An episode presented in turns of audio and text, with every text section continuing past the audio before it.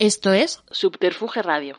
Buenos días, buenas tardes, buenas noches. Desde el estudio Alfonso Santi Esteban de la calle Almirante y bajo la atenta mirada de Álvaro, nos sentamos en esta vigésima mesa de Casa Cabestani, que como siempre tiene lugar en Subterfuge Radio.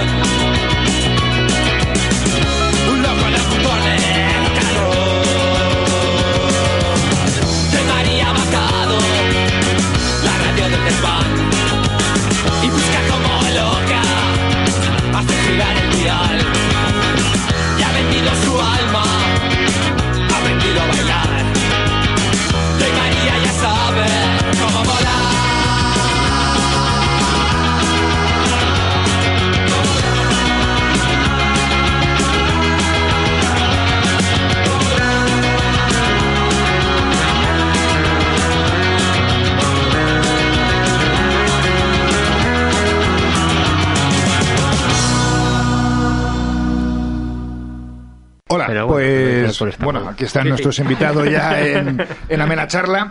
Como os decía antes, bienvenidos a esta vigésimo mesa de, de Casa Cabestani. Estamos en Subterfuge Radio y los que nos estáis viendo, pues evidentemente ya lo sabéis y para los que nos estáis escuchando, pues hoy, como siempre, tenemos dos invitados de lujo. Por un lado, pues un maestro para todos los que nos ponemos delante de un micrófono, como es Julio Ruiz, Hola, muy buenas. Bienvenido. Un placer estar aquí. compañero ahora de, Sí, de sí. Subterfuge Radio. Normalmente estoy ahí donde estás.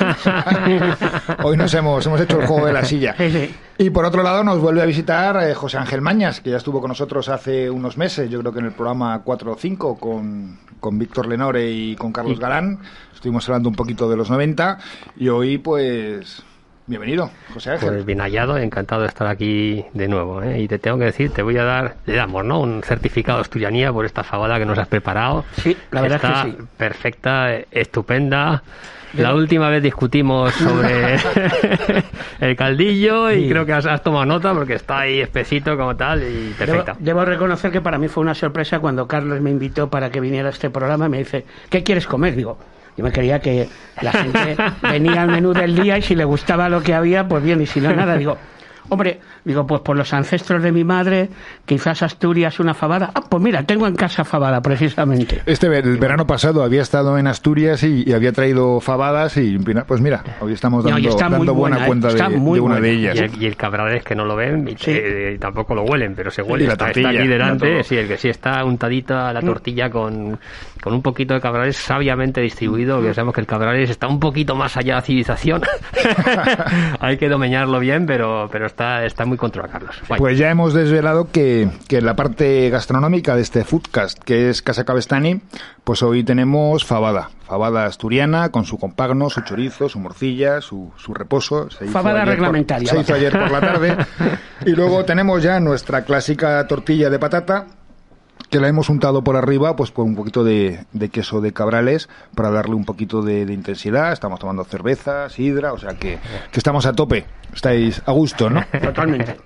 Así Veréis que bien. José Ángel está con, con mascarilla, pero bueno, te encuentras bien, ¿no? Está... Sí, sí, sí, sí, sí, yo por vosotros. Tengo un contagio alrededor, entonces hemos decidido sí, abrir bien las ventanas y todos con un FF P2, bueno, Carlos, tú eres el valiente. Tú Yo es que ya lo he pasado, me he vacunado, yo, llevo tres banderillas, Sí. las tres banderillas reglamentarias, pero el bicho no me ha pillado, entonces bueno, pues estamos ahí. Bueno, pues eh, os vuelvo a repetir, bienvenidos a Casa Cabestani y tenemos a- aquí a mi derecha a Julio Ruiz, pues uno de los decanos de la radio española y de la radio de la radio musical española, ¿no? Hombre, Has para estado- mí, sí, para mí, fíjate, es, eh, es muy bonita esta historia que ha empezado hace eh, tres, cuatro podcasts aquí en Subterfuge Radio, porque es una especie de volver a empezar, porque, bueno, esto me imagino que vosotros lo sabéis o algunos de los que nos están viendo. Yo tengo la suerte de ponerme por primera vez delante de un micrófono cuando empiezan a surgir las FMs. O sea, la FM era un lugar absolutamente virgen. Mi madre, que en paz descanse, asturiana, que hemos hablado de ella aquí a micrófono cerrado antes, ese transistor que empezaba a haber transistores, ya no eran los aparatos voluminosos de radio en donde yo empecé a contagiarme de las músicas que me gustaban y luego acabé pues haciendo lo que yo escuchaba que hacían los maestros de la radio. Mi madre tenía que hacer ejercicios malabares con la antena de la radio para escuchar a su hijo que empezaba un programa en Radio Popular FM 99,5 en el punto del dial. Entonces, a lo que voy. Me hace ilusión que estuve en el kilómetro cero prácticamente del comienzo de las FMs y me hace ilusión que me engancho ahora mismo al mundo del podcast cuando está totalmente arrasando. Esto tiene pues un cierto toque de new beginning, de nuevo comienzo. Porque tú empezaste biológicas, te pasaste a Sí. periodismo, entonces ya llevas más de... Empezaste colaborando con los... pri- Primero empezaste con, con Disco Express, Sí, pues con hace Disco como, Express. como 50 años, Sí. y luego te, ya te pasaste a, a las ondas con, Sí. con Disco Grande, que, que habéis cumplido cuántos... Disco Grande cumplió 50, 50 años el el año año pasado, pasado. fíjate. Además, yo con José Ángel Sí. tengo, tengo una anécdota curiosa. José Ángel tiene los mismos años que mi programa. Y José Ángel cumple los años un día después que yo. Oye, yo casi, porque mira, tú empezaste con Disco Grande... el 27 de marzo. Del 71. Efectivamente. Y yo nací el 31 de marzo del 71. Ahí Ostras, estamos. nací Sí, sí, cuatro sí. días después. O sea, entonces esto, Yo esto hay que- está ahí, sí, sí, sí, Sí, estamos sí. muy, muy sintonizados. No, Claro, yo, o yo- sea- yo llego el 22 de octubre, un poco después, Claro, vamos. y yo- los dos somos libreros. No, tú ya no eres librero, ¿no? Tú ya eres escorpio. No, no, no, yo soy todavía libre. Libra. Por. yo por del muy 21 de octubre y él del 22, o sea, está claro. O sea, ¿Y hay una acuerdas? concatenación de fechas. sí. No, y estuvimos en el- la tercera semana Cron, en el, Sí, en el sí, concierto de los hermanos. Dalton, Ahí es que donde- fue justo mi cumpleaños el 22, venía de ser el tuyo, Sí. y nos cantaron cumpleaños felices todos. Ahí es donde descubrimos la cercanía de, de la fecha de nacimiento. Y luego después, eso sí, claro, empiezo disco grande. Que bueno, decías tú, Carlos, la verdad es que mi hijo me dijo, "Ah, está bien, aniversario redondo, cierras el paréntesis. La verdad es que 71-21, 50 años de programa disco grande, que ahí queda eso. Y, y ahora esto es una nueva era. De hecho, Mm. el programa que tengo el placer, el podcast que tengo el placer de hacer en Subterfuge Radio, se llama Todos los discos son grandes para que haya Ah, una, bien, para que haya para una que haya una continuación, conexión con lo que se quedó. Sí, un eco, un eco, hay una continuación. Ya has cerrado una puerta y abres otra, ¿no? Y No, todo hay que guay. decirlo. Me alegra que José Ángel, que en esto lleva ventaja porque repite aquí en tu casa, eh, porque ya ha estado la otra vez, sea precisamente el que tengo enfrente y que este, vamos a estar charlando durante este tiempo porque nos vimos precisamente en esa semana Cronen y debo decir que él fue uno de los primeros que hasta incluso se ofreció a interceder justamente pues para que bueno para que no se acabara mi vida en la radio o en el mundo del podcast. Bueno. o sea que aprovecho para agradecerte. Y José que- Ángel, en este impasse, porque, como ya comentábamos antes, estuvo, pues yo creo que hacia el mes de abril o hacia el mes de mayo presentándonos, vino a presentarnos un libro, luego no, no hablamos del libro, que era Una vida de bar en bar, Mm. pero han pasado escasos seis meses y has sacado tres libros. No digas que más te quedan mal. Sí, sí. sacaste Pelayo este verano, Sí. U Feeling, que fue un libro que hiciste por entregas y que luego publicaste en formato físico. Y ahora el último es de la semana pasada, ¿no? O de estos días. Sí, recién. En el descuento, escrito a la limón, con, con Ledesma, Ledesma y Mañas. Y leí una crítica el otro día, porque no lo he leído, nos lo acabas de, de traer. Muchísimas y gracias. de dedicar Y dedicar que te querían macarra y has sido macarra, ¿no? Sí, es una vuelta, como dice el, el artículo este de la vanguardia, ¿no? Vuelve a la mala vida. Eh, queríamos hacer una pura novela negra. pura novela negra. Y la novela negra, ya, bueno, ya sabéis que es que la gente llama novela negra cualquier cosa. Una cosa es novela policíaca, hay policías, novela detectivesca y novela negra, que es la, la novela buena, novela criminal. Sí, Lorenzo Silva puede ser novela negra, pero no es novela no, negra. eso no es novela negra. eso es novela policíaca, tía, está está con el orden. Esto estamos con, con la otra cosa, con los Más personajes. El más otro día, Montalbán o... no, no, eso es detectivesco, ¿no? Novela negra, joder, es, es Goodies, Goodies, Jim Thompson, eh, o sea, es meterte, lo característico es un cierto clima, una cierta atmósfera como de, anormalidad, eh, tanto en lo psicológico como en lo, social, eh, también de decadencia, de corrupción. Y, joder, Goodies sería un poco. Incluso Selby yo lo metería dentro de novela negra, ¿sabes? O sea, estaríamos pues, eh, en, esa línea. Pero entre Tom Westlake hace, buenas novelas negras y queríamos una cosa pura, ¿eh? Na- nada de. O sea, estábamos buscando, realmente discutimos mucho las novelas que nos gustamos, Jordi y yo, Jordi Ledesma y yo, y decíamos, bueno, ¿qué es, qué es lo que nos, qué es lo que vemos? Eh, la Highsmith hace buena novela negra, ¿no? ¿Qué es lo que vemos en, en Ruth Render? Tiene algunas cuantas que a mí me gustan, ¿no? Eh, y, bueno, en estas, ¿qué, veíamos en estas novelas que nos, eh, que nos molaban? Que, eh, que era lo, lo auténtico ne- mente negro, ¿no? Y, y- y bueno, y de esa reflexión, de esa, de esa voluntad de, de hacer una novela puramente de género, pues sale esta, esta obra, ¿no? Queríamos que fuera intensa, muy eh, muy visual, muy muy callejera, muy callejera. Sales tú, bueno, sales tú. Más o menos, no. Sale radio, una voz de radio 3, Una voz de Radio 3. de alguna manera en tu época, pero es que tú eres, yo siempre digo, ha sido como, joder, para mí eres una, está dentro de la memoria auditiva. Es que has sido el Bob Dylan de, de las ondas, ¿no? De los No, locutores. bueno, o sea, bueno, has tenido bueno, una- bueno, tienes bueno. una voz ultra Como reconocible. diría- como que todos diría- hemos crecido con, por lo menos eh, mi generación, o sea, Carlos está de acuerdo, ¿no? hemos crecido Bueno. oyéndote. O sea, Contigo y, con contigo y con Ordovás. Sí, hay, un, hay una, También. una serie de gente que hemos estado ahí, que hemos tenido la suerte de estar ahí en momentos, pues yo diría, importantes en la historia de la radio. Y bueno, pues eh, claro, obviamente, como diría una canción de Miguel Ríos, hemos sido un ruido de fondo durante mucho, Sí, sí, una durante voz. mucho tiempo. Oye, que Miguel Ríos está, va a hacer ahora en el Wizzing, ya tiene una fecha Sí. vendida y tiene Los un 40 conjunto, años los del Rock 40. and Ríos, claro. Merece. ¿Da? Sí. ¿Da para...? Bueno, eh, hay gente, hay gente que está comentando porque bueno, siempre los gustos, los colores, ¿no? Claro, eh, eh, se agotan las entradas de la cita del Rock and Ríos y a lo mejor los excesivamente fans y muy puros dicen, bueno, ¿y por qué tienen que estar artistas del presente eh, dándole un poquitín de, de, yo qué sé, de actualidad? Sí. ¿Por qué no se, por qué no nos vamos a los 40 años con la misma gente? Pero bueno, yo creo que eso es cuestión, eso es cuestión de gustos. Aparte de que Miguel, esa es otra. Jo, yo creo que ha ido pasando etapas a lo largo del tiempo. Tuve el placer de estar con Miguel en Granada y hacer un programa especial un día que le daban la púa de oro, me parece que era, Sí. allí. Y bueno, siempre, siempre. una- Hombre, Rock and Ríos fue un bombazo en su momento. hombre, sí, sí, sí, Yo lo tenía en casete y yo creo que es de las típicas casetes que desmagneticé de tanto escucharla y escucharla y a veces Sí, y luego ya una con el tiempo me lo puse en Spotify y me sabía todas las letras, me sabía Sí, los espacios, sí, lo que iba a decir de memoria lo que decía tal, para la gente que tenemos ahora 50 Sí. o 50 y tantos años, hemos crecido y nos gustaba el rock desde pequeñitos, hemos crecido con el con el Rock and Ríos, ¿no? Claro. Yo volviendo a lo que estaba comentando antes eh, José Ángel, hay algo que me fascina de él porque esa especie de saltos temporales que puede hacer que tan pronto Don Pelayo, Alejandro Magno, la guerra del 36, es impresionante. O sea, eso no está al alcance. Conquistadores, No, numantinos. claro, claro, eso, eso no está al, eso no está al alcance de cualquiera. Y luego lo que sí que, mira, este, este libro que nos acaba de dedicar, sí que a mí me llama la atención porque en esto, yo, yo por ejemplo en la radio, y lo voy a llevar a mi terreno, eh, nunca he tenido, esto ocurre normalmente en la radio, en la tele, yo he trabajado, entre comillas, para gente de la tele a la que le he escrito un guion y le he puesto la mano por detrás y ha, ha hecho suyo lo que yo había escrito.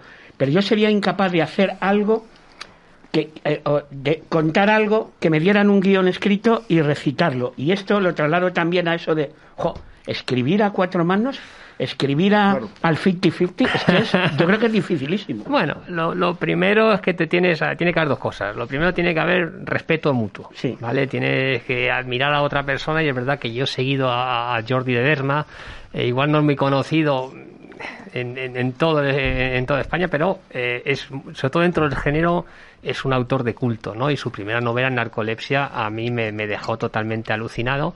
Eh, luego él coincidimos en la Semana Negra de, de Gijón, se acercó, yo estaba presentando una novela esta Pulp de, de 21 dedos con, con Toño eh, Domínguez, que es otro colega, y bueno, simpatizamos, ¿no? Y desde entonces pues tenemos, eh, o sea, un buen rollo, que es la segunda parte que es que tienes que tienes que quererte, o sea, tienes que tienes que disfrutar, ¿no? Esto es como un dueto, o sea, no puedes cantar con otros si, si no si no te llevas no hay una bien, ¿no? afinidad, Efectivamente, una claro. afinidad o, o un equipo Hombre, de fútbol. pero Julio, tú no admites puedes- que Jagger y Richards hagan canciones juntos, Lennon Sí. McCartney, Mm. Costas Hernández, Sí, sí. y luego escribir un libro nos parece más complejo que Claro, una sí, canción. no, ¿no? tienes razón en eso. Porque Berlanga bueno, Canut, que- Claro, sí, sí, historias. Berlanga, sí, claro, claro.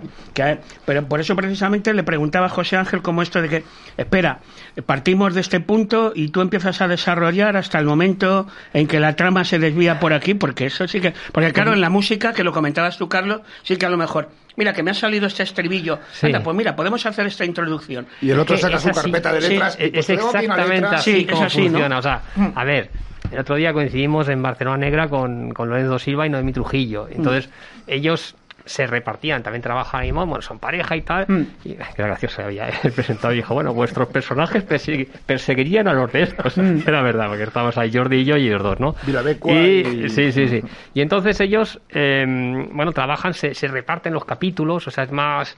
Y, y de otra manera, en cambio nosotros no, es un poco lo que dice Julio, es decir, eh, a mí me vino Jordi con una idea, me dijo, tal, tengo una idea de un tío, se llama Chuster, muy futbolera, ¿eh? Chuster además quedaba Sí, bien, además porque era está sí, recuperando sí, un personaje Efect- eh, sí, sí, sí. Y mm, que sale de la cárcel, le encarga una cosa, y digo, coño, la verdad es que me, me empezó a gustar, ¿no? Ya hacía tiempo que quería hacer algo con él y lo- los dos queríamos, nos habíamos, estuvo, él estuvo también en la, en la Semana Cronen, yo creo que fue la primera con Chimo Bayo, cuando Sí. llegó en el concierto, he hecho la foto, la foto que está dentro, y yo creo que es el concierto de, creo que es en la Sala Sol, en el concierto de Chimo Bayo. Bueno, eh, entonces, eh, por ahí encima, a mí se me ocurrió, dice, empezamos a. Y lo siguiente fue, digo, bueno, eh, como tú eres de. Él es, es de Cambridge, ¿no? Y dice, había que. Teníamos que sentirnos como los dos. La foto Y. es en el. Sí, ah, vale. Bien, bien, bien, bien, ya decíamos, vale, vale, vale. Porque Ya- era ya esa sa- noche, ya ha salido después el ya salido, ya nombre, bien, después. El efectivamente. ballroom, efectivamente. Pues fue después del concierto de Chimo Bayo en el Sol, fuimos al- eh, ahí nos tomamos y ahí estamos, ¿ves? Como, como ves, estamos con la cerveza en alto. si ven los ojillos, estamos bien, bien, bien, bien contentos.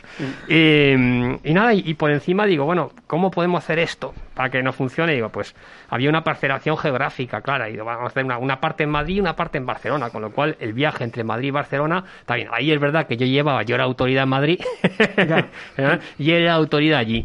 Y, y luego por encima son como capas sucesivas, entonces se parece bastante tal y como lo hemos hecho a, a cómo trabaja una banda, que uno trae una idea y dice, joder, tengo un riff que te cagas, otro añade un poquito otra otra historia y vamos para arriba, ¿no? Es verdad que... O sea, que no ha sido un cadáver exquisito que os habéis ido mostrando cosas que el otro no sabía y ver si os encajaban o no, ¿no? No, ha ido creciendo, ha ido, creciendo, ha ido creciendo. Luego lo que sí que es verdad que Jordi es, tiene una imaginación verbal prodigiosa, o sea, tiene mucha mucha capacidad metafórica y un, lexo- un léxico muy amplio, ¿no?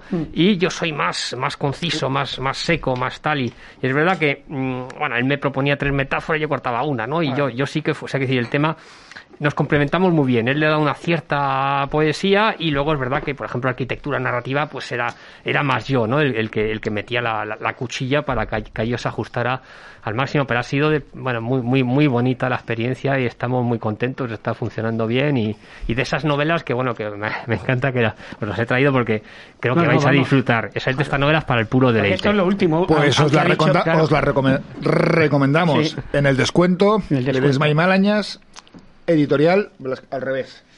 En el descuento que tiene toque futbolero. Mira, mira qué buenas citas. En el descuento. Las, las citas son futboleras. No. La- el primer capítulo es viernes y la cita es correr como un negro para vivir como un blanco. Samuel Eto'o. Eh, luego la siguiente Simeone dice que no siempre no, no ganan siempre los buenos, ganan los que luchan. Entonces, eso además me tiene, gusta. tiene tiene eso y luego la última es la de la de Maradona. A ver qué dice, tío, cuando dice iba corriendo.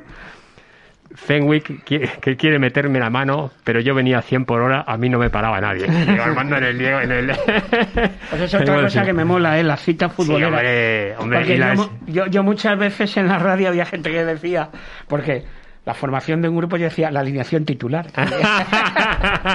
Muy y, es- bueno. y he visto también, porque eso, hombre, es para algunos sentirse orgulloso, que a ti te habrá ocurrido alguna vez eh, dándole a la tecla, a ver cómo, cómo alguien se acopla y de repente ves a lo mejor una crítica de un concierto en algún sitio, pues saltaron al escenario con la alineación titular y digo, "Hostia, esto, esto tiene copyright, pero no me importa. Hombre, citas futboleras. ¿Cómo era aquel futbolista inglés de los años 60? 70? John, no, eh, Coño, el fútbol, no, no- el, el- el fútbol... Uno que era un salvaje y que hacía jugaba al fútbol, pero además era como... Muchos soñarán con acostarse con uno Ah. es un mundo. Yo me he acostado con tres. Ah. a mí me gusta Bill Shankly, que era el entrenador del Liverpool y era un filósofo. Y este tenía cosas muy graciosas. Es decir, cada vez que estoy deprimido miro, miro, el- miro dónde está el Everton, la tabla, ¿no? Cosas así. Y otra muy bonita que es el me fútbol. compré una casa en la playa fútbol- y entre la playa y mi casa había un bar. Ah. Nunca pisé la playa. Pues otra que dice, esta es la, para mí es la máxima, que es que dice, el fútbol no es una cuestión de vida o de muerte, es algo mucho más importante.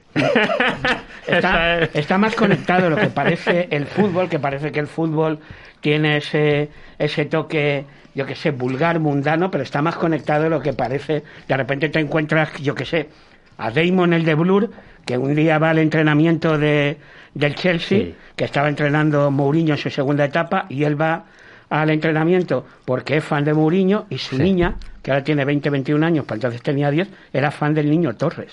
Sí, sí, sí, bueno, de la época inglesa suya, ¿no? Y luego, bueno, los, los Gallagher, ¿no? Que Sí, son bueno, del Gallagher. Manchester United, que claro, luego ha cambiado con Sí. los jeques, pero bueno, siempre fue el, Bueno, el equipo... Hombre, hablando de el fútbol, pupar de, el nos pupar de preside Manchester. Luis Aragonés y tú, Ah. y tú estás con tres atléticos. Ya, ya, eso, eso es verdad, eh, eh, eh, eso es verdad. Ganar, ganar, ganar y ganar.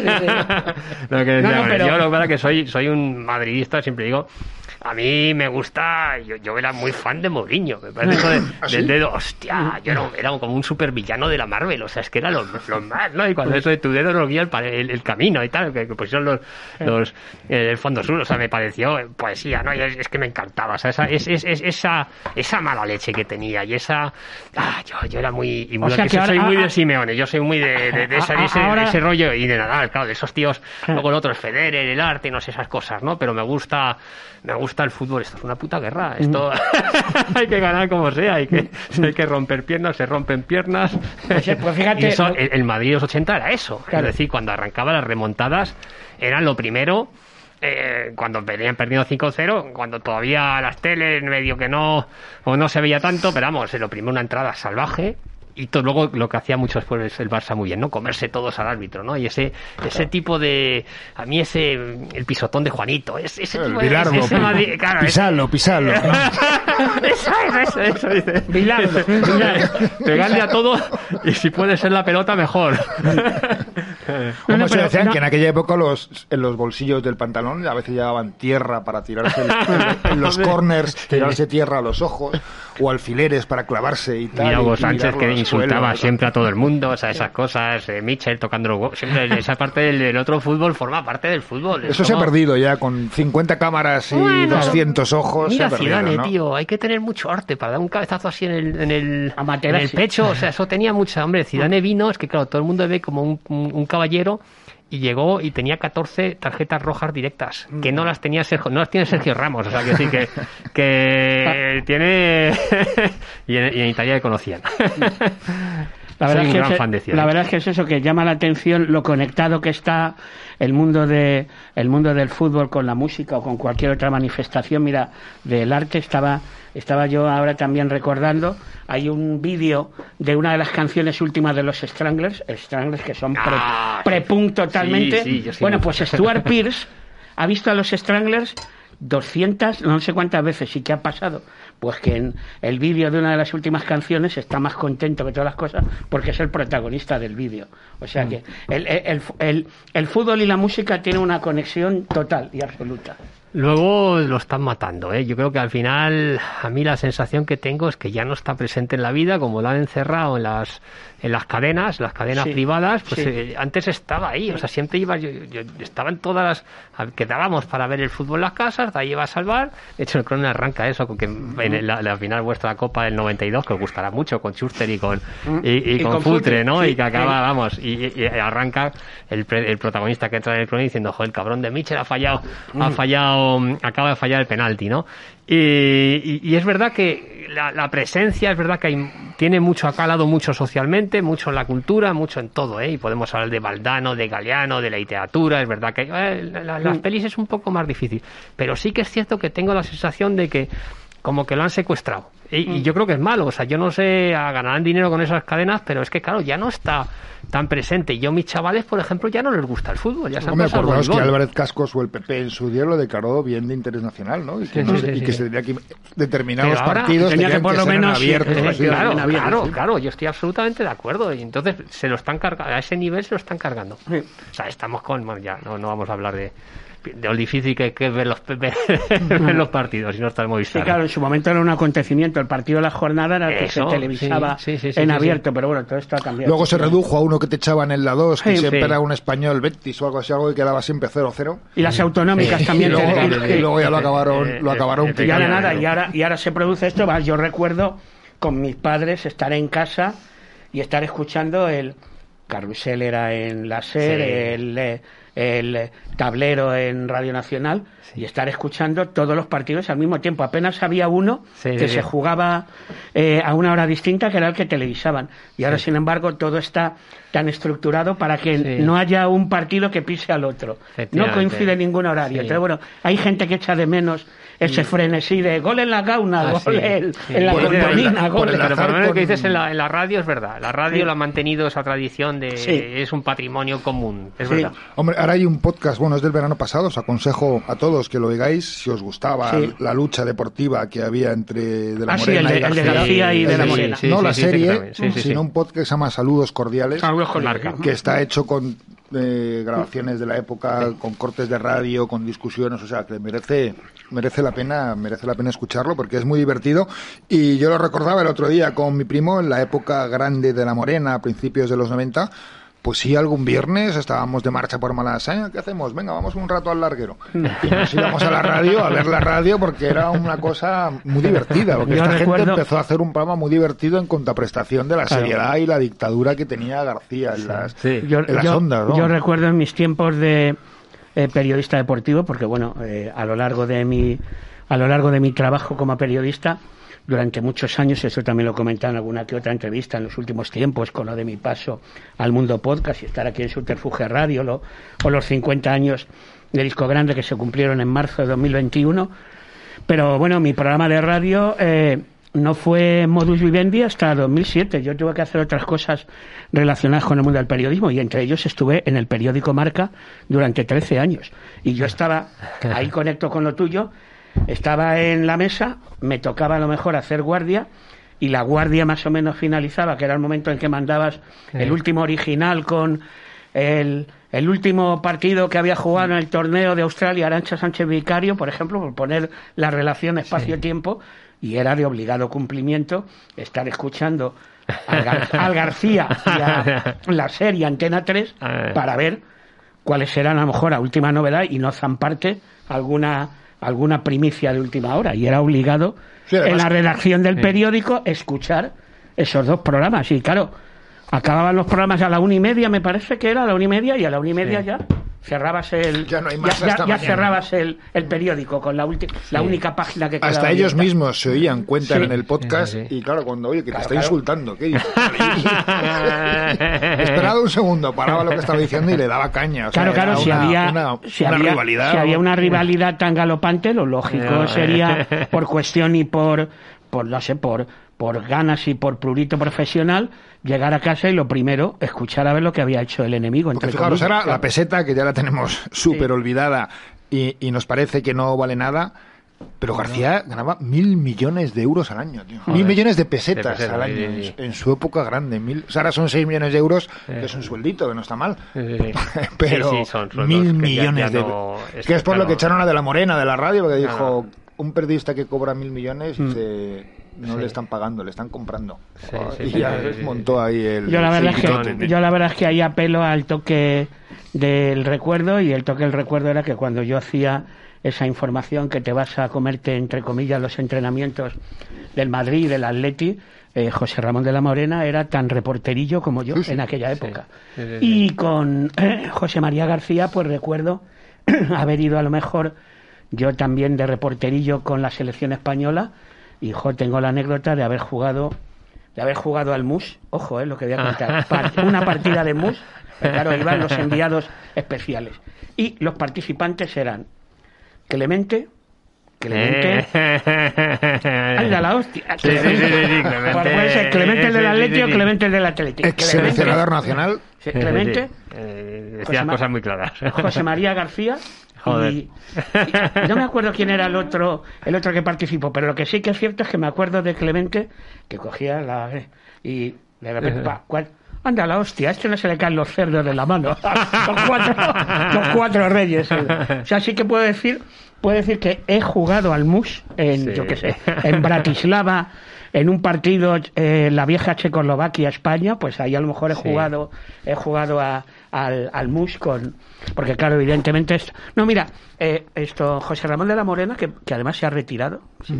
José Ramón de la Morena yo creo que es de mi quinta pero José María García 10 12 años más o sea que no era no eran coetáneos míos pero sí que he tenido oportunidad de coincidir con ambos bueno allí en el Calderón Sí. eh, esperando que saliera Luis Aragonés a dar la rueda de prensa, que hoy ves una rueda de sí, prensa sí, es que no y hay nada que- 28.000 medios, Sí. pero ahí estaba el del Marca, el del AS, el de Sí. Radio Madrid, había cu- cu- cuatro y el cabo. que hay 28.000 medios, pero al mismo tiempo, joder, en aquella época estos comentaristas tenían un un estatus que, que ya se ha perdido, ¿no? Este, este Y que y, mediáticas si- ya no y las... cogías a un futbolista Sí. y se iban a tomar una caña con él a un bar y y había un sitio muy cerca del Calderón, detrás del el Calderón. ese, ¿no? El restaurante Exactamente, alemán. había un sitio que era donde iba, Col, en Col, donde sí. iba Arteche y compañía, iban allí a tomarse las cervezas.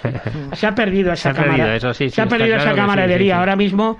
Sí, es otra cosa, sí, Ahora mismo el cuando, palco del Bernabéu claro, es otra cosa. Ahora mismo cuando ves imágenes Bueno, de. Wanda también. Sí, sí, claro. Ahora Pero cuando- en Inglaterra sí lo hacen, ¿no? Dicen que los futbolistas van al pub después del partido y la Sí, gente no les molesta. sí, y Sí, están ahí tomándose... sí, sí, sí, sí, es una cuestión de, de cultura. Sí, bueno, sí, sí. lo- ahora ves imágenes incluso de eh, que son las con las que cubren la información que se dé en cualquier cadena de televisión eh, normal, en abierto, y las imágenes ya no son propias. Las imágenes sí, vienen de, de la propia televisión del club. O sea, hasta ahí se ha perdido la, la sensación esa de, jo, de, de Sí. ofrecer una, una Sí, imagen en primicia. ¿no? y luego lo- los precios de los estadios, es, que si el fútbol se ha ido de madre, o Mm. sea, esto no puede ser, y el ambiente que hay, ¿no? Es que está lleno de japoneses, o sea, de turistas, o sea, es, una, es un espectáculo que no tiene nada que ver con No. lo que ha sido siempre.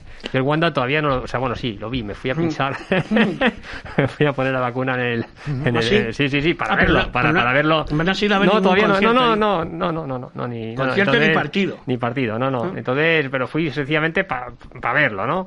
Conocía bien el Calderón y, y bueno, es otra cosa, ¿no? Quieras Ah. que no, hombre, hay que hacer estos cambios, ¿no? Pero está claro que, que pierdes Ah. pierdes algo, ¿no? Se convierte. Pero bueno, también quiere decir lo que lo que se ha convertido el fútbol, ¿no? Es, es otra. Bueno, los cambios otra- otra están en historia. todos los sitios, Sí. ¿no? Eh, un poco lo que, lo que, por sacar un tema o por, por comentar un, un poco el, el tema de música, tú en todos los discos grandes, aquí en Subterfuge Radio, vas a seguir la misma línea que... Más o menos, más o menos. O sea, yo quiero seguir haciendo. A ver, antes eran las noticias del día, ahora son las noticias de los últimos días. Yo siempre he cuidado la, la cantera y un programa que se emitirá próximamente, el podcast número 5, he hablado con el grupo maquetero, antes maquetero, ahora artista emergente. O sea que yo quiero seguir cultivando a la cantera y a la... Hombre, no, no era cuestión tampoco de hacer... "Bu, La gente está... Tampoco eh, la fórmula de tu fabada es disco Sí. grande. Tu, fa- no, claro. Tu fabada tiene tu toque especial, Carlos, y disco grande tiene el toque especial. Yo he visto por ahí o he leído alguna información o me la han contado donde se decía que, que bueno, como en la, si la radio por una decisión laboral nos habíamos ido a casa, los que teníamos, los que teníamos una edad, Sí. pues claro, es absurdo. ¿Quién va a hacer, va a hacer disco grande alguien? No, pues si disco grande Eres tú. no tiene, claro, disco grande soy yo, pero no tiene. Es ¿qué un clásico, o sea, Claro. que sí que es que hemos pasado, bueno, tú te recuerdas sí. que yo estuve, lo hemos comentado, ¿no? Que yo Sí. estuve a principios de los 90 con, eh, bueno, tenía un grupito Love Sí, y sí. evidentemente maquetas y quién nos saca, pues Julio Ruiz en, en disco Y grande, además, ¿no? en, algún- en alguna entrevista, además, incluso tú has mencionado precisamente eso, la ruptura, y además, me- o, lo has mencionado o han hecho el equivalente, a mí me parece muy bien que lo hayan hecho, que lo que tú hiciste en su momento con tu trabajo dándole a la tecla fue tan rupturista como lo que ocurrió con los planetas. Está muy bien hecha Sí, la comparación, ¿eh? Sí, sí, luego tenía, No, hombre, no, yo no, tenía yo una sé- sensibilidad un poco, siempre digo punky, pero que me traía un poco de un, un punk entendido más a los Ramones que a los Sí. Sex Pistols, pero bueno, ese ese ese ese aire, ese espíritu de la de la música, ¿no? Son cosas que se entiende muy bien la música, tú dices la gente el punk lo entiende, ¿no? El ruido, no sé qué, se acepta, se acepta incluso su dimensión artística, los Sonic Youth, no sé qué, y en, y, y en, y en pintura también, tú entiendes perfectamente lo que hace eh, Rauschenberg, o sea, lo que hacen, que si cuando empiezan a manchar y lo que hace Basquiat, eso lo, lo aceptas perfectamente. Y en cambio literatura, pues como que costaba más, ¿no? Y, y es verdad que yo tenía esa sensibilidad que la traía muy, muy de la música y de alguna manera lo apliqué en las, en las novelas y sí me sentía, bueno, claro, muy, hombre, yo coincidí con J en, en Granada, Sí. Bueno, un estos viaje que estuve cuatro días y tal.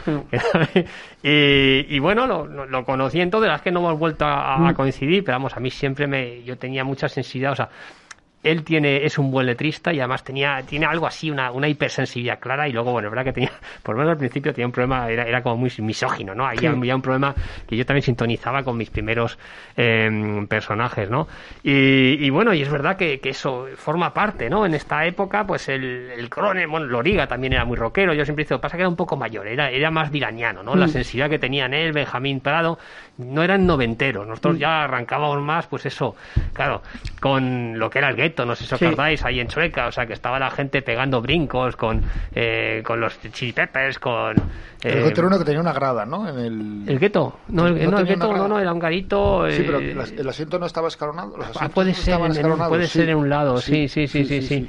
Pero vamos, que sonaban, pues Alice in Chains, o sea, grupos muy, muy potentes de aquella, de aquella época, ¿no? De James Addiction y tal, y estábamos pegando. Entonces, claro, el salto, la, la sensibilidad noventera rompía mucho con lo que venía atrás. Y es verdad que era una sensibilidad pues los chili peppers descamisados y pegando brincos como muy los nirvana no muy o sea muy había una intensidad yo creo como muy volver por una parte volver a las raíces por otra parte luego están los Sonic Youth y los el inquilino comunista el ruido el Sí. dinosaurio Junior ese tipo de cosas.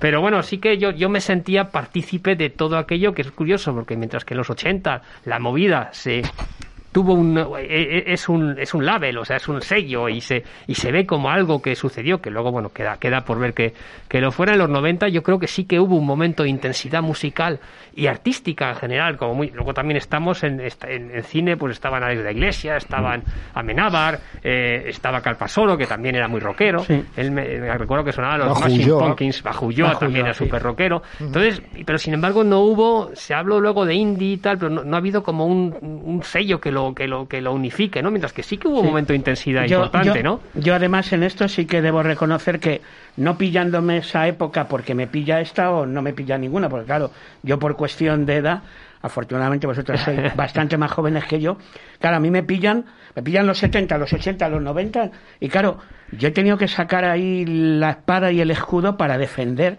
a los 90, porque en la comparativa de los 80 a los 90, a los 90, que yo creo que ahora con la visión de perspectiva que han pasado 30 años, parece que ya se le va poniendo en su lugar, pero en su momento en los 90, los grupos y los artistas, hablo de la música ahora, Sí. que nacieron de los 90, no tenían derecho ni a vivir comparados Sí. con los de los 80. Y ojo, que yo también en su momento, en aquellos comienzos del, del programa, yo le doy cancha a los Sí, grupos de la todos hemos todos han pasado por ahí, claro, O sea, claro, yo, por supuesto. a ver, la fiesta de los 10 años de Disco Grande en la Sala Rocola, Sí. en el año 81, tocan Alaska y los Pegamos y de los secretos, Sí, Rubí los casinos. PVP los modelos. Sí, y yo sí. soy el mismo que luego, 10 años después, le doy bola a los planetas, Australian Blonde, Iluminado, Sí, sí. Mantar. ay, O Y- sea que. ya, ya, ya habrá llegado el Claro. trap, claro en los últimos habrás metido digo yo No, no, pero, no, no, pero Sí, digo eso, que muchas veces he tenido, he tenido que defender a los 90 porque yo creo que el- los 80 y la movida comieron tanto, o sea, fue, fue, fue tan tanto de- mediático, sí, vale, sí, bueno, sí. vamos, vamos a hacer, vamos a bajar un poquito, vamos a equilibrar la cosa.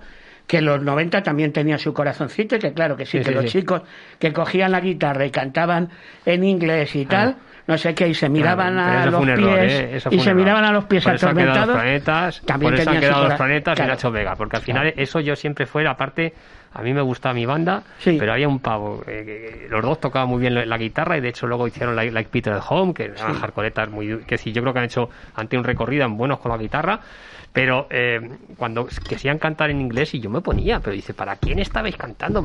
Y por eso han quedado los que los que han quedado por eso. Eso para mí fue el, el gran error de los 90, el rollo indie, de lanzarse a cantar en inglés, es que no tiene, no tienen, nunca le he visto ningún sentido. Y de hecho, yo ahora voy a lo siguiente, porque hablo de los 90, que es todo lo que ha sido el trap, el reggaetón, ha sido volver a la, la- la- la voz de la calle Sí. y eso es lo que ha enganchado a la gente, porque estaban hartos del guachi guachi y de repente dice, hostia, un tío, por una parte, ¿eh? un tío que me canta y que me cuenta historias que yo, que yo entiendo, y por otra parte también es verdad que la industria discográfica se ha venido abajo, con lo cual de repente estos chavales descubren que con un 808 en tu habitación y te autotuneas, Claro. pues puedes sacar unas Claro. canciones correctas, ¿no? Claro. Y, y bueno, yo reconozco que ahí soy un fan total de, de un bife de lo, que me- de lo último que me ha gustado, me, me encanta, me parece que tiene un punto así empalmando con callejero y canalla que me mm, mola. Las nuevas tecnologías, el, el algoritmo, el algoritmo de Spotify y tal.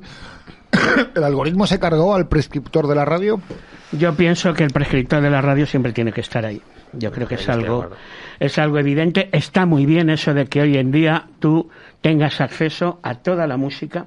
Yo, eh, en este caso concreto, hablo, hablo yo mismo de, de mi experiencia de cuando en los años 80 me llegaban las bobinas, las maquetas, a lo mejor en cinta de núcleo recién salidas del, del estudio de grabación. Luego después te mandaban la cassette. Luego te mandaban el CDR. Y luego ya la cosa era, Julio, pincha en este enlace, somos un grupo de no sé qué.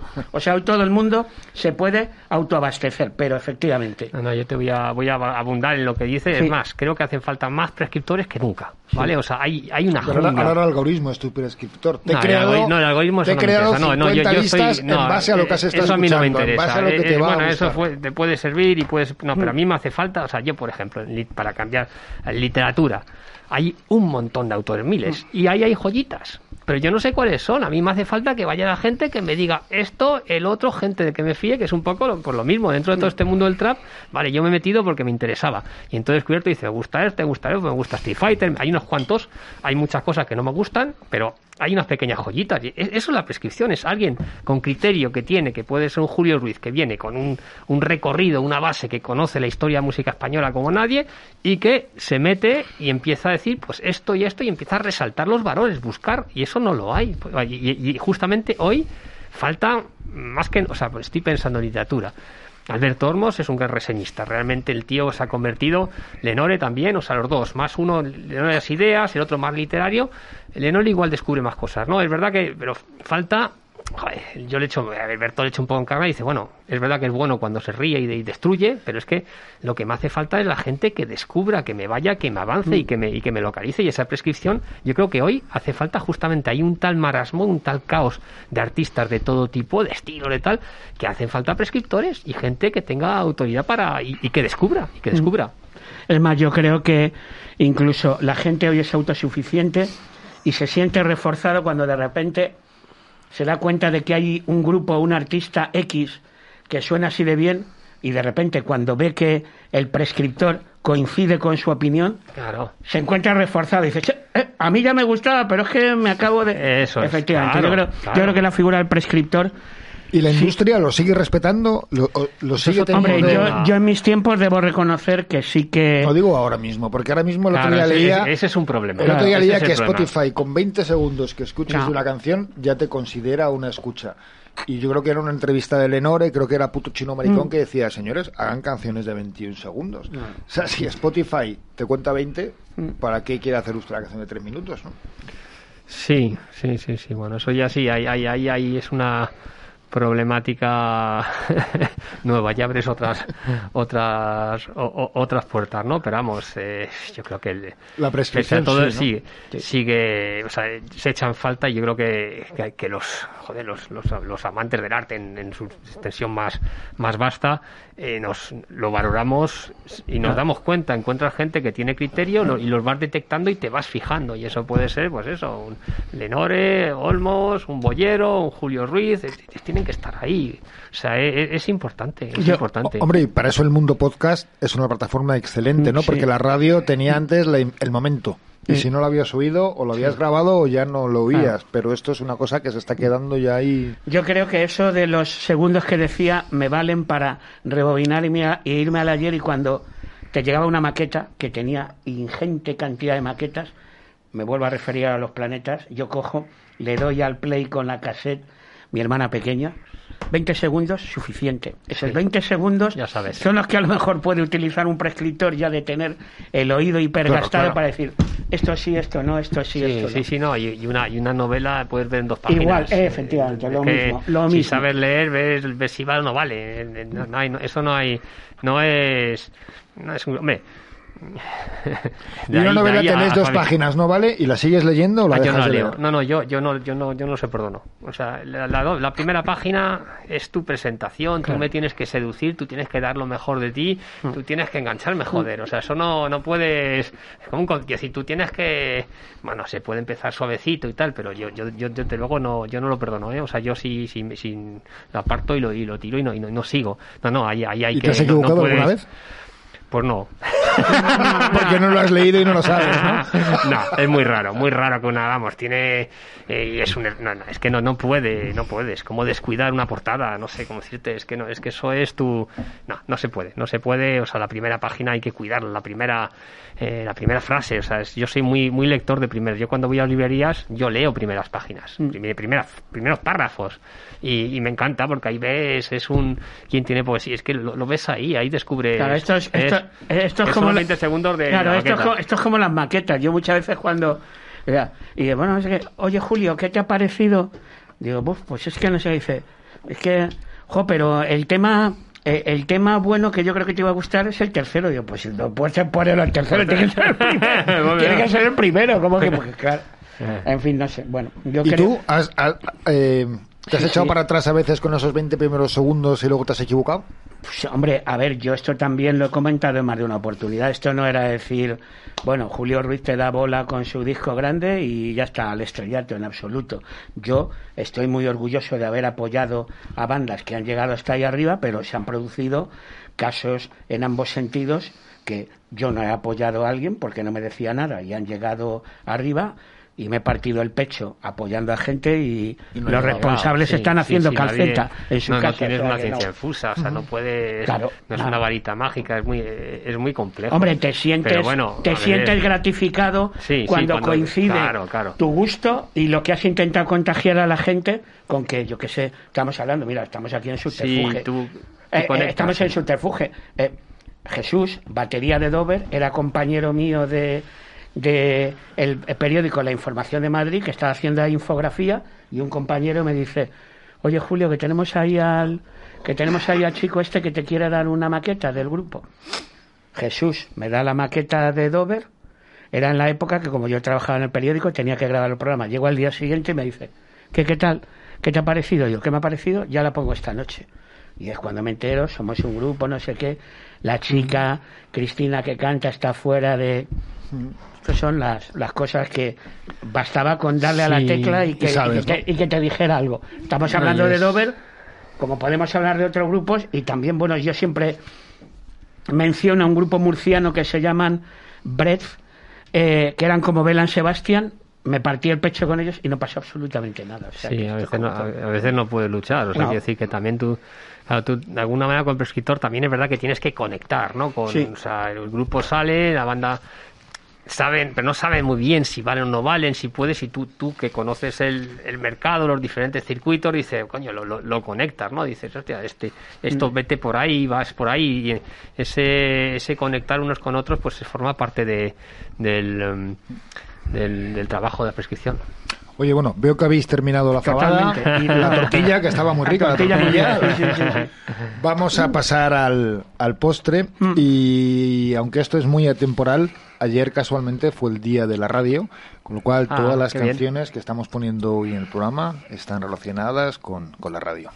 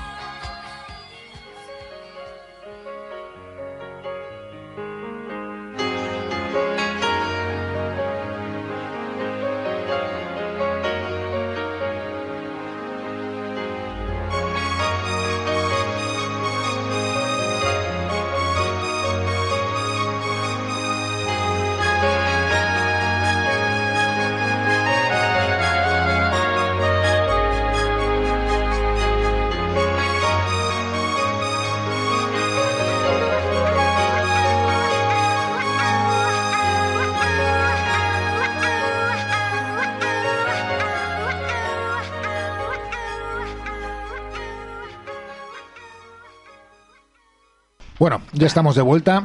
Estamos degustando una, una qué tarta bueno de está queso esto, ¿eh? que os gusta, ¿no? Muy bueno, muy. Mira que yo no soy muy dulce, soy más salado que dulce. ¿eh? Ah, pero es un toque no, no, está muy cremoso. Pero Está hoy muy con el, bueno. con el traslado sí, se nos ha deshecho un poquito, pero bueno. Aquí en no, esencia, tiene, en ¿eh? esencia José se puede aquí, no- tomar. aquí no tienes pega de que esté demasiado. No, no, que esté demasiado. no, a ver, visualmente, joder, no, no, no, pone- no pasaría, pero como no lo están viendo, da igual.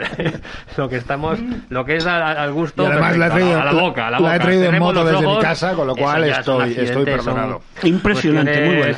Muy bueno. Oye, hablabais de, de la semana Cronen, tu primera gran novela y la que te catapultó a la fama. Sí, sí, sí. Y todos los años se sigue celebrando. Se sigue, una- se sigue. Eso arrancó con los 25 años, que bueno, empezamos a montar eventos y, y de uno en otro pues empezamos a decir, bueno, una semana.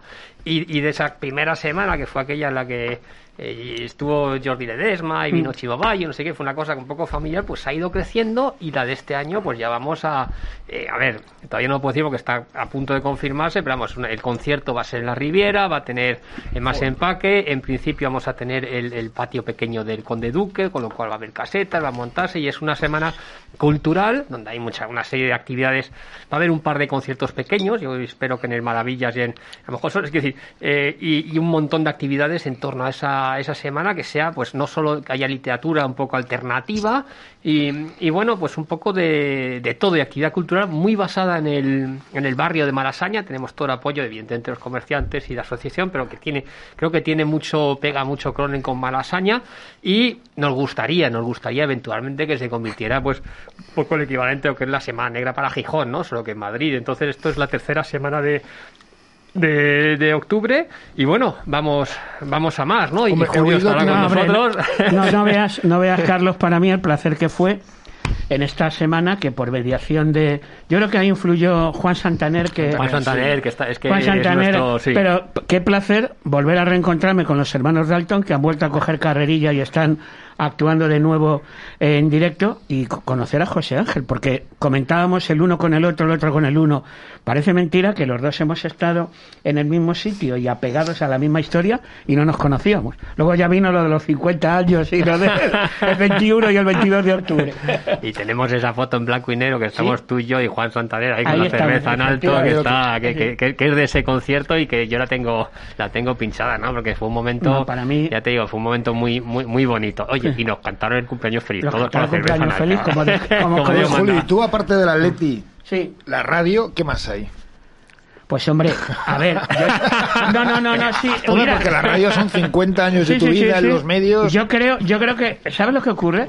O sea, ¿sabéis lo que ocurre? Que yo creo que he debido focalizar demasiado en todo este tiempo la radio y el atleti y la y la gente piensa que... No, a ver, yo por ejemplo, en mi época aquella cuando empiezo en la radio 70-80, era un auténtico devorador de cine. Ahora lamentablemente han variado, pero yo, todo ese circuito que era de mi barrio, eh, yo, yo disfruto mucho cuando tengo alguna disculpa para ir a la Filmo, porque es que yo vivía en la calle Torrecillas Leal, o sea, que es que yo vivía al lado de la Filmo, pero es que yo, Lavapiés, Odeón, San Carlos, San Cayetano, el Doré, que el Doré la Filmo, yo devoraba, o sea, la... Y programas dobles, yo me acuerdo de programas Devoraba dobles. programas dobles. por la Y tarde, luego ya venía con mis amigos, mi amigo José Luis, abogado laboralista que vive en Málaga y que tuve el placer eh, hace unas semanas de estar allí y reencontrarme con él hace un montón de tiempo. Mi amigo Antonio, que también escribía muy bien. Fíjate, alguien que se podría haber dedicado a darle a la tecla,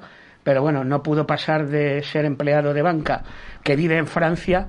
Bueno, éramos absolutos devoradores de las llamadas salas de arte y ensayo y nos veíamos los ciclos sí, sí, sí, de Trifó, de Fellini, sí. de Pasolini. Sí, y luego es que ha cambiado, claro, la cultura que teníamos era mucho, oye, cuando chaval, es que el viernes primero una película, Mm.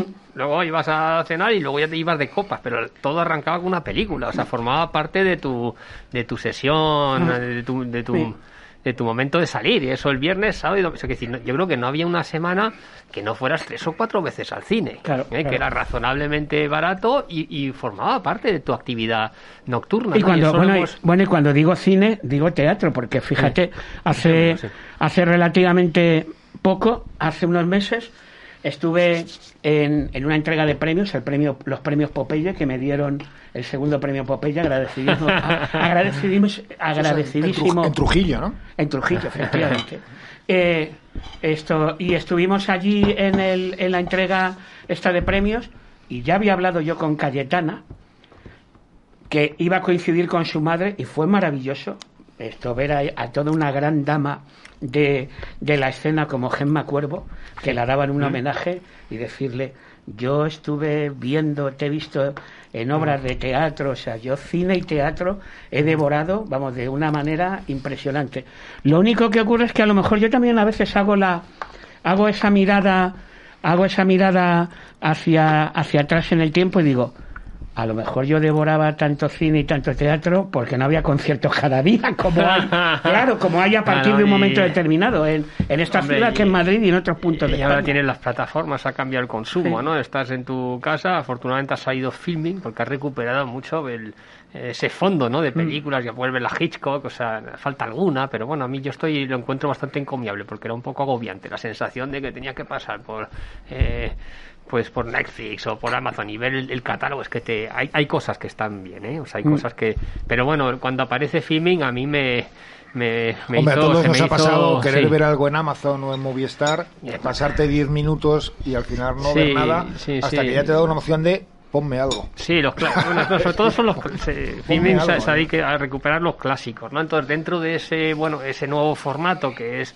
que es las plataformas y que es estar en tu casa y ya no salir, ya no ir físicamente al cine, porque claro, antes ir al cine ir a, Oh, ir a una sala, una, una sala oscuras, sentarte, formaba un ritual, una Claro. manera de, de, de- de vivir de otra manera. Te metes, o sea, es verdad que son dos horas de concentración absoluta y las imágenes no tienen el mismo peso, tienen mucho más peso, o sea, se te meten mucho más en el cerebro que cuando estás en tu casa, ¿no?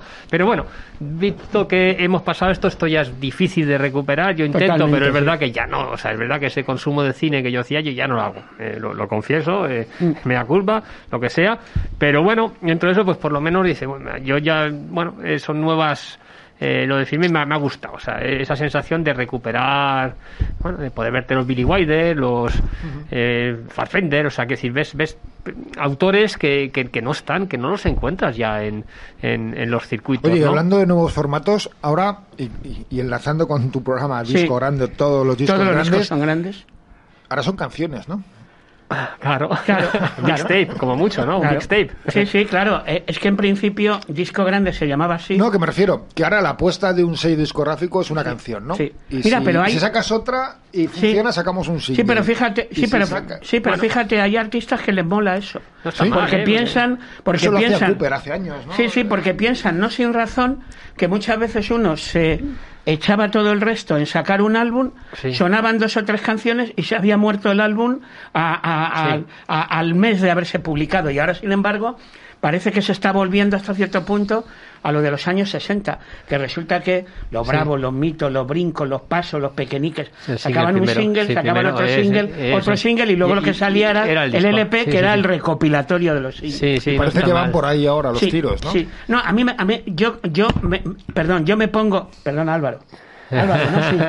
Eh, yo me pongo en la piel de los artistas y digo, pues claro, me he partido Sí, el alma en hacer sí, sí, 12 sí. canciones para un Sí. disco y de repente en mi radio de cabecera suenan tres o cuatro canciones, depende de lo que le guste al, al que está detrás del micro, del prescriptor, y mira Sí. cómo me gusta este corte 6 de 5 minutos 12 segundos y no lo he oído y Sí, se queda sí, ahí sí, perdido. No, no, no es mala idea esa. Sí, no, luego es, es curioso, ¿no? hablando de formatos, Hombre, cómo va cambiando ¿cuántas tu canciones de relleno buenas se han perdido Sí, porque pues eran sí, canciones también. de relleno? ¿no? ¿Cuántas. ¿Cuántas maravillosas caras ves ha habido en los Sí, singles? sí, claro. es lo que un poquito el, te- el vinilo, ¿te acuerdas que antes, claro, Claro. el- el- hay la cara A y la cara B, ya tenías que organizarlo, expresarlo de otra manera, ¿no? O sea, cuando pasamos al CD, por ejemplo, ya era todo de más a menos, porque Sí. no podías dejar eh, que, el, que el lector se perdiera, ¿no? Es verdad que el, que el formato, eh, bueno, que, que va, va condicionando el, la escucha. Has dicho antes, eh, aquí habrán visto ahora que estaba señalando con el dedo, que queda, queda como muy mal.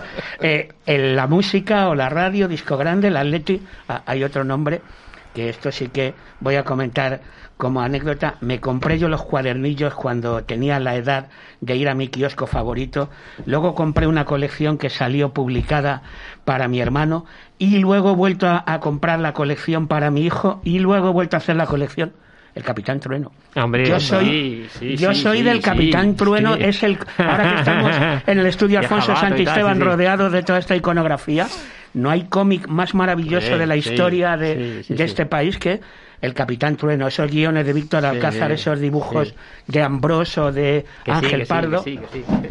que se hizo- mira, ahí sí que te puedo te puedo preguntar a ti. ¿A ti te moló la adaptación al cine? Porque yo todo el mundo todo el tiempo diciendo, joder, No, no quiero, visto. quiero que el Capitán Trueno aparezca. No lo he visto, no puedo hablar. No la visto. Yo es que lo leí muy residualmente. Recuerdo que Sí. León, mi padre, alguna vez me compró algunos cómics del Eh, Capitán Trueno, pero yo, yo era de. Tintín. De, Te era de Tintín. belga, Tintín, horror, tío. Yo era de Asterix. A la- es que Tintín es como de la trama, las tigres, las monstras, tal, ¿sabes? Yo es que aquella, aquella en aquella época los de mi generación estábamos estábamos marcados por una especie Trueno, además de el Jabato también, efectivamente el. Capitán Trueno el Jabato y el Aquí- Cosaco Verde Y el cosaco verde. ese se eran, un poquito, eran sí, además sí, el sí. estereotipo que era el héroe, la dama, Sí, sí. el forzudo, el, sí, sí, el judero. sí, sí, sí, Bueno, sí, sí. Yo soy, Sí, sí, vamos, sí. esto me marca totalmente el, Y luego Ibáñez, te- bueno, si Tío, llama por ahí, Escobar, pero los primeros que sobre todo fueron muy buenos. Luego ya pierde el formato cómic, el libro ya empieza a hacer otra, es, es otra, bueno, también desarrollo otro tipo de estilo, ¿eh? también Yo... que, hay que vivir y es... es ¿Y el podcast acabará con la radio?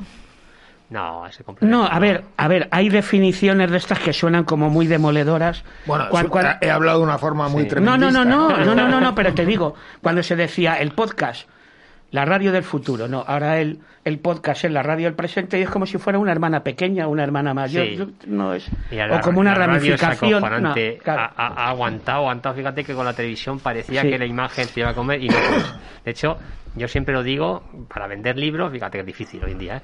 Eh, la radio es lo único. O sea, que ¿Qué sí, que realmente sí? si escuchas a un, sí, sí, si tú escuchas a un, a un autor hablando, te empieza a interesar lo que dice, no sé qué, la gente oyéndolo puede entrar en librería. Claro. O sea, que sí que hay, hay- hay una- los libros de mañas. Sí. Ah, no, no, fíjate, no, no, fíjate. no hace proselitismo, vamos. Pero quiero decir que, que es muy cálido y es muy. O sea, vas. En una, una imagen, no- te das cuenta que no, no, no escuchas lo que dice y casi no te fijas. Dices, ah, bueno, sí, está buena, no está buena, está, este es interesante, tal. Puede ser un tipo de cosas.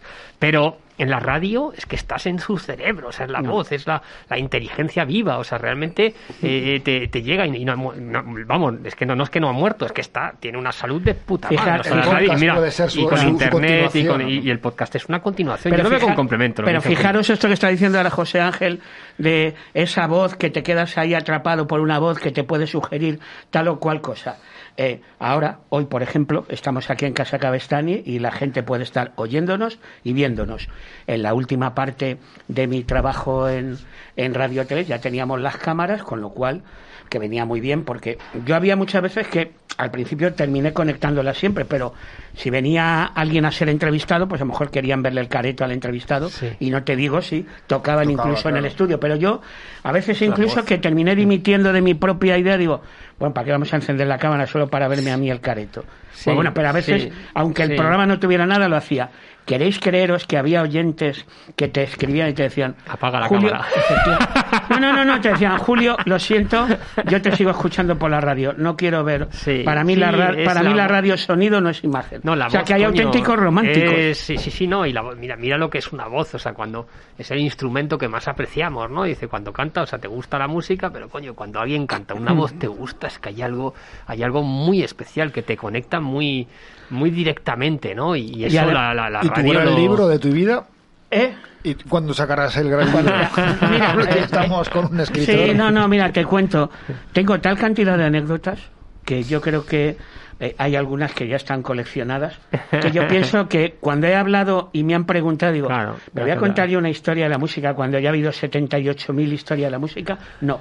Yo tengo que contar un libro en donde diga que, por ejemplo, eh, entrevisto a Brian Ferry de Roxy Music y acabamos hablando de nuestros hijos, en donde diga que Justin de Elástica venían a tocar aquí y que cuando quedaba con ella le llevaba membrillo, porque la tía era una super fan del membrillo. No, eso es. Estas son las cosas que... O que, Que sí, que Damon sí. Eso, me... es, eso es la me- vida. Claro, Eso efectivamente, porque... Tú lo has vivido eso. Claro, o sea, porque es yo la creo que- música vivida. O sea, para más ya lo que lo haga un El crítico. enciclo- lo sí, el enciclopédico ya está, ¿no? no Lo enciclopédico ya está. Le voy a contar a la gente la historia del territorio indie. Pues está más que visto. Voy a hablar de la movida y tal. No. Contaré que un día puse una maqueta de Nacha Pop que eran las canciones que formaron parte de un single y que estaba grabado en el Rocola vacío ejerciendo de local de ensayo. Estas cosas son las Sí, que, sí, sí, estas cosas claro, son las que claro, le claro. interesan a la gente. El primer grupo que tú entrevistaste fue TOS.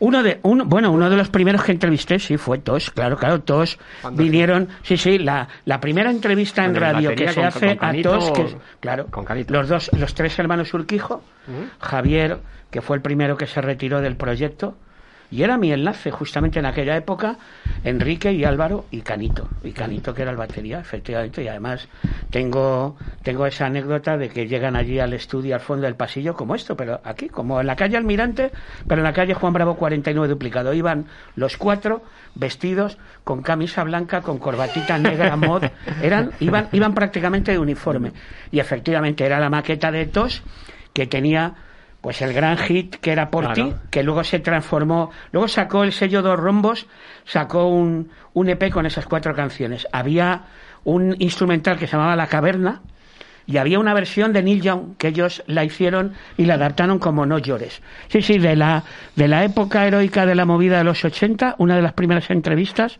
a Tosh. Pero bueno, como estoy ahora aquí dándole a la tecla y de repente veo que eh, tocan a la puerta y llega Ricardo Teixidó y me dice, hola, Julio, ¿qué tal? Somos un grupo que venimos de Málaga, de Fuengirola, Danza Invisible. Sí, sí, O, hola, ¿qué tal?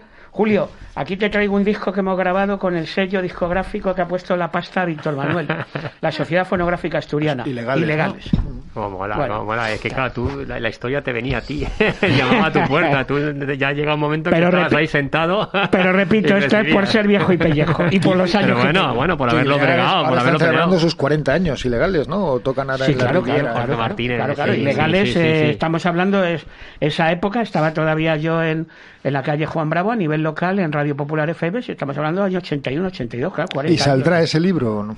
Sí, sí, sí va a salir. ¿Sí? sí, sí. ¿Pero ya estás en él o lo tienes Sí, en sí, mente? vamos, si tú te vas, si tú te vas al disco duro de mi ordenador, que es del paleolítico que tengo en casa, Estás ya ahí. están recopiladas porque de ¿Pero repente... tu ordenador físico o el mental? No, no, pero sí, sí porque hay veces que surge algo y Sí, cuando surge sí, algo es cuando me acuerdo de Que algo sí, que si no que- no me hubiera que no me hubiera acordado. Y de repente esto es como lo los escritores que vais y te viene la Sí, idea sí. y te lo apuntas Sí, sí, para sí. que para pillar ese hilo. Sí, sí, sí, sí. Oye, hablando de nuevos formatos, ¿el audiolibro acabará con el libro o nos hace más perezosos? No, es lo de o- siempre. Ahí es, es un O elemento. sea, yo no más, podría es es escuchar un, libro. Es yo un recurso más. Hombre, está, perdería está la- bien, ¿eh? Me iría, A a ver, los cinco segundos estaría en otro Mira, sitio. yo trabajo y cada vez más. eh, al principio no lo hacía tanto, pero luego me, me- me- me leo en voz. Primero leía en voz alta, pero ahora, por ejemplo, el Google que te lee tu Mm. texto en voz alta, hay cosas que detectas y que está muy bien. Entonces, por ejemplo, lo mío, creo que trabajo mucho los diálogos y tal. Yo eh, he funcionado en audiolibro que te cagas. O sea, yo es que no me cuesta nada. Los audiolibros que he hecho son. Mm. ah, tengo uno sobre eh, extraños en el paraíso, la verdadera historia de la movida Mm. eh, madrileña donde te meto, porque esa anécdota de Tosla. Sí. claro, recreo un poco, el- es una, la ficción es una chica que llega a Madrid, una fotógrafa, tiene la, la dirección de García Alix, me imagino, ¿sabes? En aquella época, y como que ve, según eso, se, va- se encuentra con Urquijo paseando y se va, y, y de alguna manera recreo todo ese, lo- el, el- el arranque, o sea, lo que es el arranque de la movida, es el momento en el que estaban, por una parte, eh, pues estas estas bandas, ¿no? Los, o sea, los secretos, bueno, cuando era todo, después va a convertirse en los secretos, a las que yo Pegamoide, que están por ahí en la calle de La Palma, ¿no? Que Sí. estaba eh, Almodóvar también haciendo su- Sí. su- sus películas, estaba Crae y estaba Sabina en La Mandrágora y un poquito Que era el todo- bar de mi tío. Sí, ah, bueno. La sí, Mandrágora. eh, eh, Radio Futuro, un poco todo eso que se juntan, es verdad que son Mm. muchos. eh, y hay ese momento en el que, yo creo que después del concierto del Canito, ¿no? Que de repente vienen las discográficas, Eh, eh, se ven sí. que hay algo, empiezan a publicar discos, luego no, fa- no, no funciona, se retiran, los mandan a tomar por culo. Y con el éxito de Mecano vuelven otra vez, ¿no? Entonces, bueno, pues es un audiolibro donde había una conversación eh, de que esto, años después, digamos que esta chica, igual que Mordinsky está eh, especializado en, en fotos de escritores, pues ella se ha especializado en fotos de, en fotos de música, ella es, ella es ficción, ¿no? Pero hay fotos que uno, uno reconoce muy fácilmente.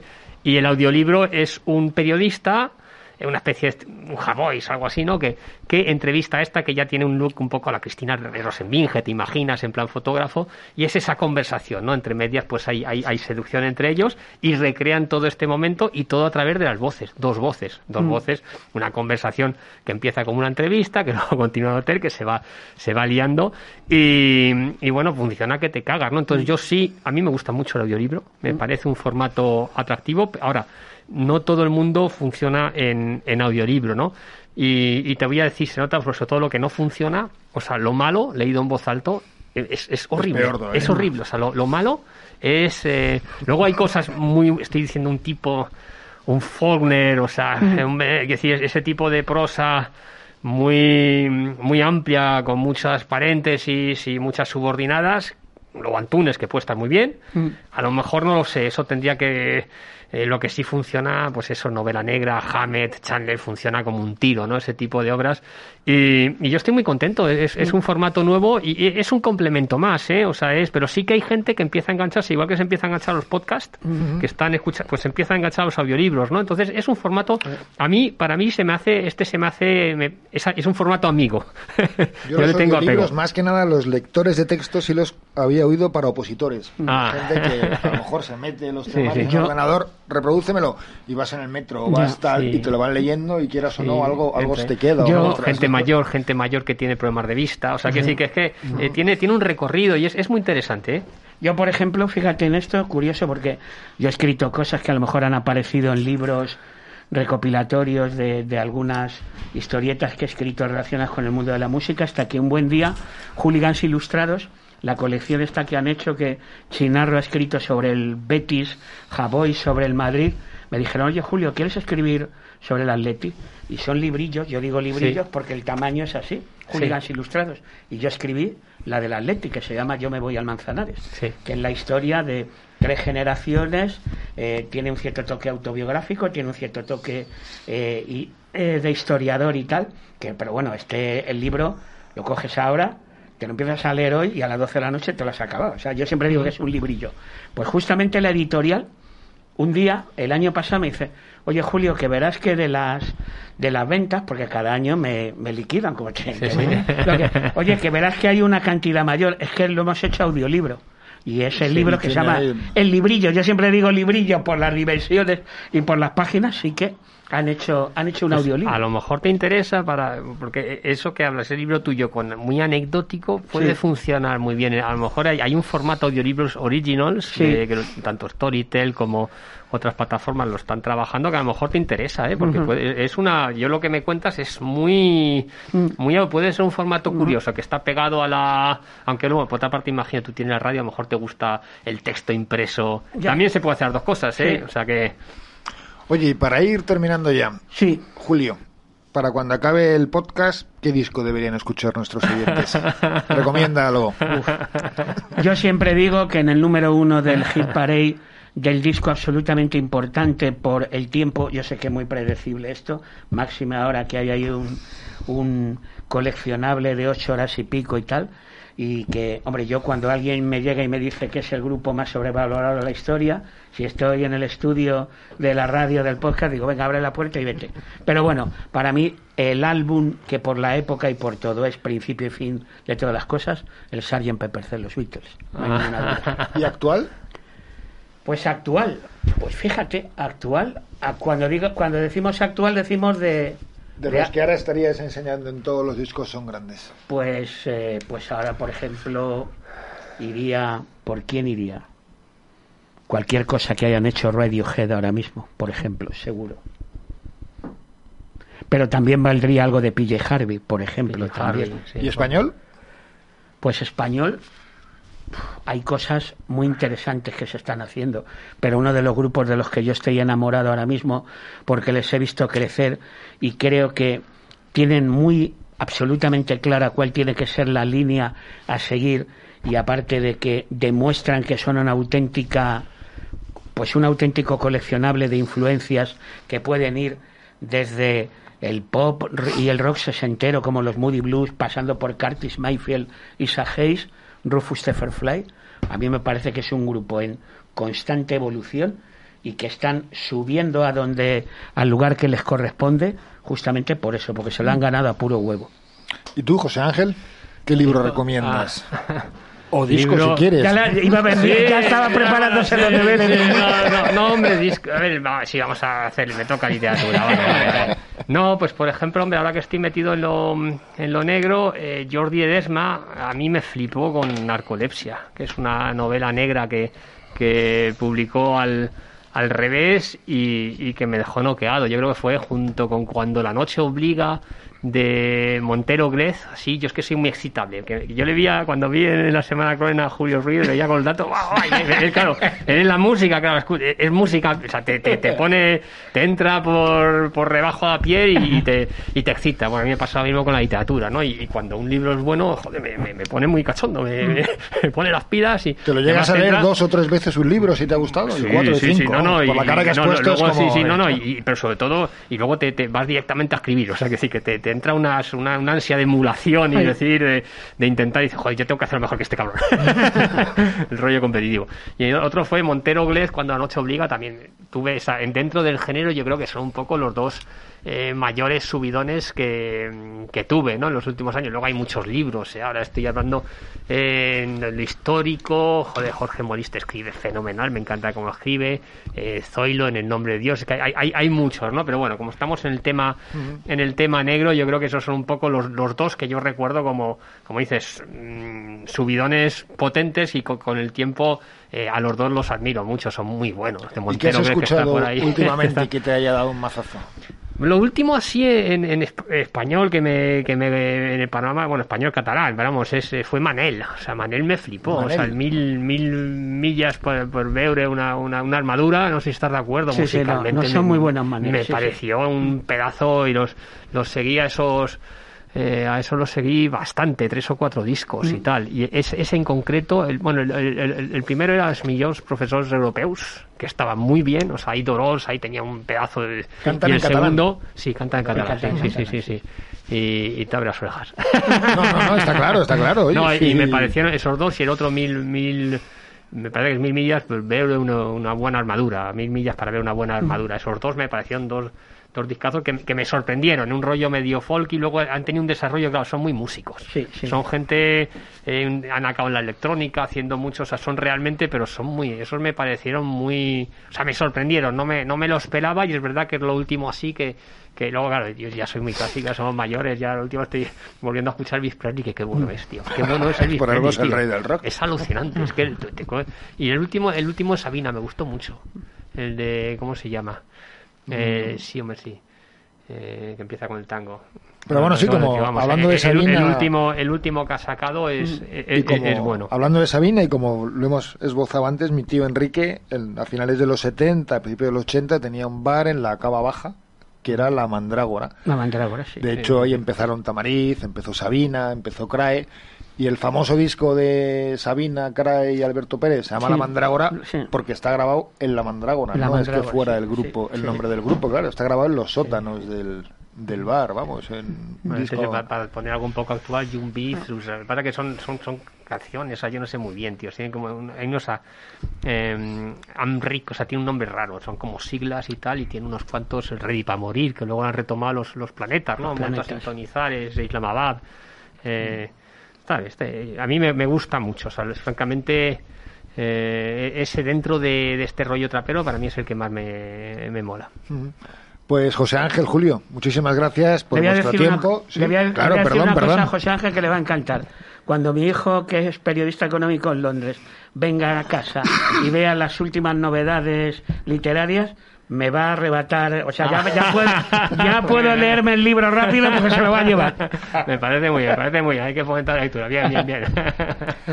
Pues José Ángel, Julio, Muchas muchísimas gracias, por, por venir. Venga. Espero que hayáis estado a gusto, que hombre. os haya gustado la El anfitrión la y- comida y- y lo- la pareja, encantadísimo. Vosotros, vosotros lo hacéis importante. Y para terminar este programa, pues eh, lo hacemos con una nueva canción sobre la radio que nos dejaron hace ya unos cuantos años, cuatro chavales de Queens producidos por Phil Spector. This is Rock and Roll Radio. Come on, let's rock and roll with the Ramones.